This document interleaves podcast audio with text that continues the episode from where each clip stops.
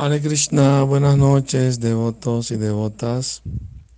Hoy es el día en que el hermano de, del señor Chaitanya Vishvarupa tomó la orden de Sanyasi y Shila Prabhupada la tomó en el mismo día en 1959.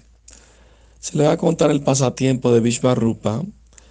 Él visitaba todos los días la casa de Advaita Charya para estudiar las escrituras con él, como el Bhagavad Gita, Srimad Bhagavatam. Cuando Vishvarupa tenía 16 años, él era el hermano mayor del señor Chaitanya. Sus padres estaban haciendo los arreglos para casarlo con una joven. De acuerdo a su edad.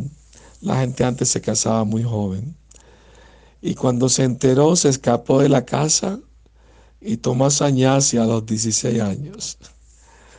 Entonces, eh, lo que sucedió fue que eh, el señor Chaitanya, más adelante, cuando él tomó sannyasi, fue a buscar a su hermano, aunque él ya sabía, porque él es omnisciente, es Krishna mismo, que su hermano había, eh, había partido de este mundo. Pero realmente él cuando Vishvarupa eh, dejó su cuerpo, él entró en el cuerpo de Nityananda Prabhu, porque él es una expansión del señor Nityananda ¿ah?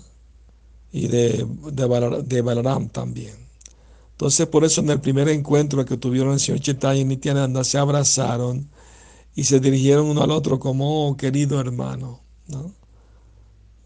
aunque tenían diferentes padres, pero aunque eran Krishna y Balaram, pero la razón más eh, fuerte es que Vishvarupa, el hermano mayor de Señor Chaitanya, entró en el cuerpo de Nityananda.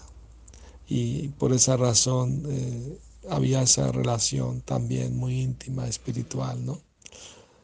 Entonces, cuando el Señor Chaitanya estaba llevando a cabo su pasatiempo del Mahaprakash o la gran revelación divina, mostró su divinidad a todos sus devotos, y le estaba dando también Krishna Prema a todos. Pero él dijo que a su madre Sachidevi no le iba a dar Krishna Prema. Y los de otros preguntaron, ¿por qué? Si ella es tu madre, es la madre del universo, te quiere tanto. No, no, ella mentalmente ofendió a Dwaita. Cuando mi hermano Vishvarupa tomó Sanyasi, ella pensó que Adwaita fue la causa de que él fuera renunciante porque estudió las escrituras con él y le infundió ese espíritu de renuncia al mundo material. Entonces ella pensó que Advaita no debería llamarse Advaita sin dualidad, sino que debería llamarse Dvaita, lleno de dualidad. Por eso no lo va a dar Krishna Prema.